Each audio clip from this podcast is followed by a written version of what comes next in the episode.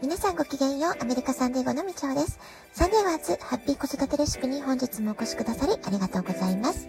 みんな違ってみんないい。ママが笑顔なら子供も笑顔。子育てで悩んでることの解決のヒントが聞けてほっとする。子育てがちょっと楽しく思えてきた。聞いてくださっているあなたが少しでもそんな気持ちになってくれたら嬉しいなと思いながら毎日配信をしております。雨上がりの月曜日、新しい1週間のスタートです。あなたは5月最初の1週間、どんなスタートを過ごされているでしょうか？さて、今日はですね、えー、小さな子供たちから大人に至るまで、えー、とても大切な聞く力というテーマでお話をしていきたいと思います。私たち人間にとって生きていく上で必要不可欠となる力。これがね、聞くとか話すとか伝える。まあ、こういったね、ことがコミュニケーションの基本になる力じゃないかなと思います。え私自身は毎日このラジオトークでスマホに向かって話し続けるということで、え、自分の思いや考えを相手にどうやったら分かりやすく伝えることができるか、まあ、そんなことを考えて言葉を選んで、えそういうね、話すトレーニングをしているわけです。そしてビジネスコンサルやカウンセリングといった仕事の場面では、私がね、お話をするってこともあるんですけれども、その仕事の場面ではどちらかというと、聞くっていうことにね、非常に意識を向けているんですね。で、先日仕事仲間の一人と話していて、相手と信頼関係を築くための秘訣は何だろう？まあそういうテーマでね、いろいろ私質問をされたんです。で、その時に私が答えたことも、えー、聞くことに意識を向けること、ひたすら相手の話をしっかりと聞くことに尽きるんじゃないの？まあそういうね、回答をしたわけなんですね。で、今日はね、そのことをね、えー、詳しく解説していこうかなと思います。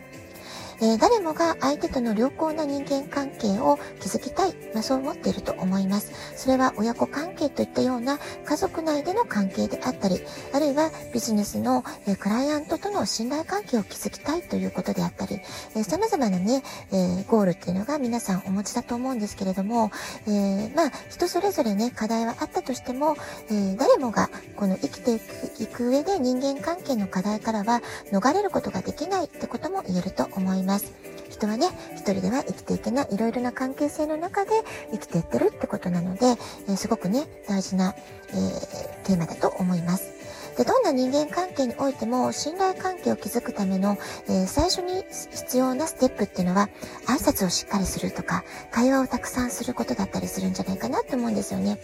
それから、傾聴力。しっかりと相手の話に耳を傾ける。しっかりと相手の話をじっくり聞く。これがね、とっても大切なポイントなんじゃないかなっていうふうに考えています。と言いますのも、人間関係はまず安心できるかどうか、それから信用できるかどうか、それから信頼できるかどうか、このね、3ステップのプロセスが一番基盤としてね、ないと、えー、良好な人間関係は築けないっていうふうに言われているんですよね。でそのために必要不可欠必要不可欠なのが挨拶だったり、会話だったり、傾聴力ってことになっていきます。で私は今、大人に向けてカウンセリング、ビジネスコンサルっていうことをしているんですけれども、今の仕事をする前に、これまでたくさんの子供たちに教えてきた経験が非常に役立ってるなっていうことを感じています。で、子供たちと接するときに気をつけていたのも、やはり彼らの言葉をしっかりと聞く。まずは聞く、聞く、聞くにフォーカスする。そういったことでね、私は子供たちと良好な関係が築けたなっていうね、そういう実績があるので、えー、まあ、それをね、今の仕事にも活かせてるっていう感じがしています。で、実際ね、えー、子供たちから学ぶだけではなくて、子供ちにもこの傾聴力っていうことを、えー、彼らに分かりやすい形で毎回授業の前に話し続けていたんですね。相手の話をしっかりと聞き取れる子供っていうのは、まあ、放っといてもですね、学習をするときの吸収率がとても高いんです。ですから、私は、あの、担任を持ったのはね、えー、小学校低学年の子供たちを教えることが多かったので、聞き方、あいうえおってことでね、わかりやすく教えるようにしていました。目で見て、耳で聞いて、心で聞く。この3つがまず大事なんだよってことを繰り返しながら、聞き方、あいえおってことで、具体的な聞き方のコツっていうものをね、教えていってたんです。えー、ちょっと言いますね。あ、相手をよく見て、い、いい姿勢で、う、うなずきながら、え、笑顔で、お、終わりまで聞く。これがね、聞き方、あいうえおなんです。もう一回言いますね。あ、相手をよく見て、い、いい姿勢で、うなずきながら、え、笑顔で、を終わりまで聞く。ね、このね、あいうをぜひね、覚えておいてほしいなと思います。これは子供たちだけではなく大人でもとっても大切なことです。仕事でクライアントの話を聞くとき、あるいは家庭で子供の話を聞くとき、ぜひね、この聞き方、IA を思い出して心がけてみてください。きっと、えー、信頼関係が深まっていくと思います。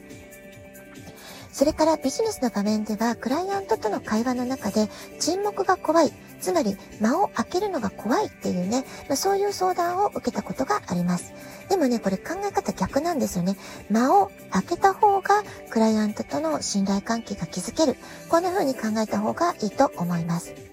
で、低聴力とも関わりがある間を取るってこと。このね、間を取ることの効果を、えー、少しお話ししていきたいと思います。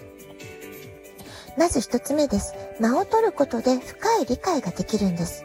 適切な間があることで、お互いに会話をゆっくり味わうことができます。相手の発話を落ち着いて受け止めて、落ち着いて聞いて、しっかり考えることができる。そのため、相手との会話に深い理解を、えー、ね、求めることができる。深い理解に基づいた会話ができるようになる。そのためにも間がある方がいいっていうふうに考えた方がいいと思います。それから2番目です。親密度が高まるってことなんですね。間を取ることで、相手にあなたの話をじっくり私は聞いていますよ。まあ、そういうね、印象を与えることができるんです。特に相手が感情的な問題になるとき、えー、それに寄り添う共感の姿勢っていうのが非常に大切なんですね。えー、適切な相槌とか頷きは必要だと思いますけれども、必要以上にこちらが喋る必要はないわけなんです。聞くことにフォーカスすることで、相手との心の距離感を近づけることができる。まあ、そういった効果があると思います。特にね、カウンセリングの場合なんかは、相手の方が非常に感情的になって、涙をこぼされたりとか、怒りの感情が出てきたり、まあ、そういったこともあるかもしれません。その時にも、えー、黙って聞く。間を取りながら、沈黙の中でしっかりと聞くっていうのはね、とても大切だと思います。それから3番目のメリットは、安心できるってことなんです。適切な間があることで、傾聴姿勢をしっかりと示すことができるんです。ああ、この人はしっかり私の話を聞いてくれるな。まあ、そういう空気感の中でお相手が安心することができるってことなんですね。冒頭でもお話ししましたけれども、良好な人間関係を築くときに大切なことは、まず安心できるってことがすごく大事なんですよね。安心感が得られて、ようやく次のステップ、あ、この人は信用してもいいのかな信用できる人だ。と思ってもらうことができます。そこからさらに会話を重ねて安心感、信用できる人という評価が積み重なっていくことで、ようやく信頼関係が築いていける。まあ、そんな風にね、考えた方がいいんじゃないかなと思います。えー、次に信用と信頼。この言葉の違いなんですけれども、大きな違いは実績や根拠に基づくものなのか、それとも単に主観的な感情なのかという違いがあるんですよね。信用できる、信用っていう意味では、これまでの実績など何らかの根拠に基づいた、いわば相手からの評価とも言うことができるわけです。何らかの過去があってこそ信用できることが、することができる。そういうことなんですね。